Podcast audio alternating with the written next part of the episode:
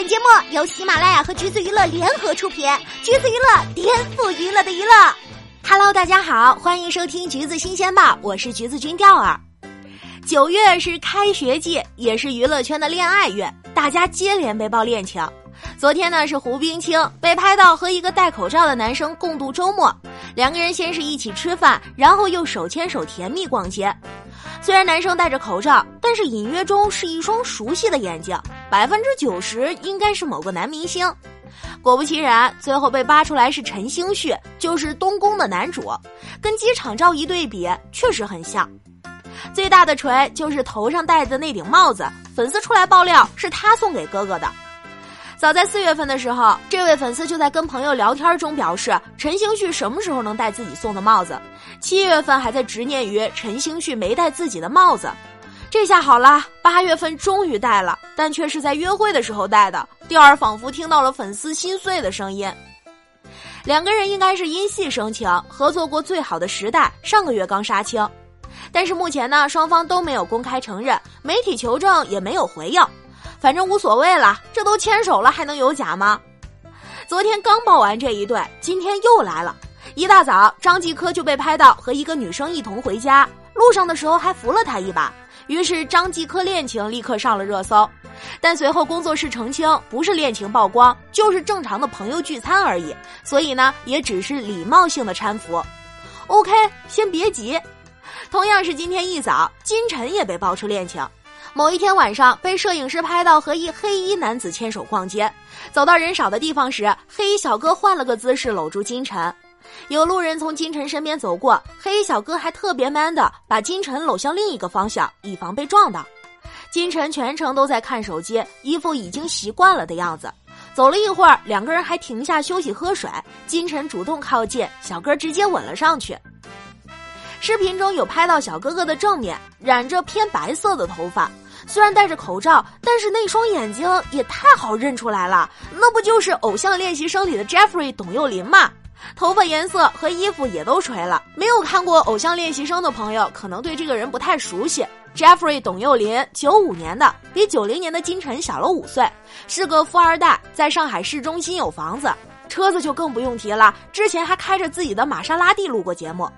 之前他在节目上总是说没有人帮我买单，可是调儿合理怀疑你都是自己买单，并且给别人买吧。毕竟之前就有人爆料说董又霖一言不合把一层楼的单都给买了，风度翩翩还努力实在。不管是不是真的，他为人超级大方是肯定的了。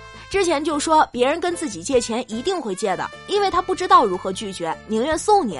哦，对了，还有一层不得不说的关系就是林凤娇是他的阿姨，所以他也算是成龙的外甥。参加偶练之前就认识了很多艺人，这完全就是富家少爷逐梦演艺圈嘛。相信今天有不少羡慕的目光歘歘歘歘的投向了金晨。很多人都不知道这俩人到底是咋认识的呢？金晨和董又霖其实结识于《天天向上》，当时节目组有个让明星现场约会吃饭的环节，Jeffrey 还蛮贴心的，上来就送金晨一个手帕擦嘴。坐下之后更是紧张到心砰砰跳，不敢直视金晨，害羞到场外嘉宾都难以相信，这孩子是心动了吧？金晨倒是挺豪爽大方，上来就直接开吃。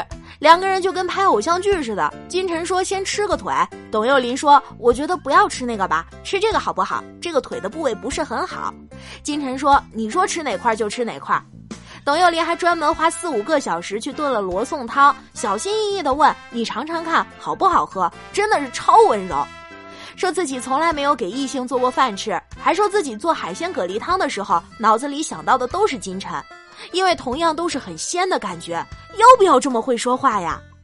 虽然一开始很害羞，但后面聊起天来，董又霖也是非常的主动，问金晨喜欢什么样的男生。当时因为这期两个人的互动很甜，还上了个热搜，金晨董又霖甜来着。很明显，董又霖对金晨害羞的反应并不是表演，而是真的喜欢啦。做前彩的时候，董又霖就说有导演组透露了四位可能的女嘉宾，他就说其中有一位很符合自己的理想型，如果是真的他选到自己会害羞紧张。而且在主持人问金晨是不是他的菜时，他丝毫没有犹豫的点头说是的，说金晨像自己小时候想过女友的样子，当时女生也在现场，难免不心动啊。其实，在《天天向上》之前，董又霖就对金晨印象深刻。主动提起之前有见过。金晨也表示是在另一个节目上，那个节目就是超新星全运会，就是一个很多爱豆和演员都参加的运动会。两个人不是一个队的，但都是隔着老远看到过对方。从那次遇见以后，董又霖就已经有点一见钟情了。瞧瞧这词儿用的很仙，很水晶，真是隔着屏幕都感受到了男孩的喜欢。确实，当时看到金晨那一段艺术体操，很多人都觉得很惊艳，体态特别好。那次之后，董又霖应该就把他记在心里了。看来艺人之间的行动力也是蛮快的，心动了就要采取行动，借助工作机会来认识，然后通过微信加深感情什么的，很好嘛。提起超新星全运会，第二突然想到于晓彤、陈小云也是因此结缘的。同样是二零一八年的超新星全运会，两个人才有了交集。当时于晓彤参加射箭比赛，因为状态不佳，和对手相差一环，他一直摇头，表现的有点焦急。镜头带到观众席，正好拍到陈小云真诚的为他祈祷的画面。发现被拍，陈小云一秒放下正在祈祷的双手，害羞的低头捂脸。后来，他们又一同参加了游泳项目。陈小云从小就练习游泳，所以游得非常厉害。当时还被国家队的教练选中，只是因为他已经提前被北舞录取，所以才放弃了去国家队的机会。于晓彤则比较怕水，是因为把报名短跑的项目机会让给了队友，没有办法才来参加游泳比赛。所以，于晓彤特别佩服陈小云。他看着陈小云的比赛画面，异常骄傲地向其他人介绍道：“这是我们队的冠军人选，是我们队唯一一个女孩，她也是唯一一个会自由泳的选手。所有女孩都是蛙泳，只有我们队这个会自由泳。”于晓彤一边介绍，一边关注着赛况，时不时的呐喊：“女战士漂亮！”看到陈小云夺冠，于晓彤激动的语无伦次，感慨：“太帅了，太帅了，真的服！”当时不光是陈小云夺冠有话题，她的身材也跟着上了热搜。天使的面孔，魔鬼的身材，谁能遭得住呢？女生看了都心动。比赛结束后，两个人还一同做客直播间接受采访，当时就有一点点小粉红了。长达十三分钟的采访当中，陈小云几乎全程都非常专注地注视着于晓彤。虽然呢，目前国内只有这两对是因为运动会结缘的，但钓儿觉得可能远远不是这个数目，指不定还有没曝光的。有几对没有锤，只有爆料的，钓儿就不在这说了。其实呢，偶像运动会这种形式是从韩国过来的。二零一零年 MBC 举办的第一届，就跟真的似的，跑步、射箭、跳高、游泳，所有的体育运动都包含其中，差不多整个韩娱圈的男团、女团都上了。了解韩娱的都知道，这哪是什么运动会啊？明明就是恋爱大会。现在刚出道的可能不敢说，但前辈们可都是在节目中爆料过的。就比如 Girls Day 上节目的时候大谈这种现象，说这么多人之中至少有十对左右的情侣在现场，而且可能前男友、前前男友都在场呢。恋人们不会直接盯着互看，而是暗戳戳的眼神交流。说完了还示范了偷偷回头、快速瞥眼望向对方的传情方式。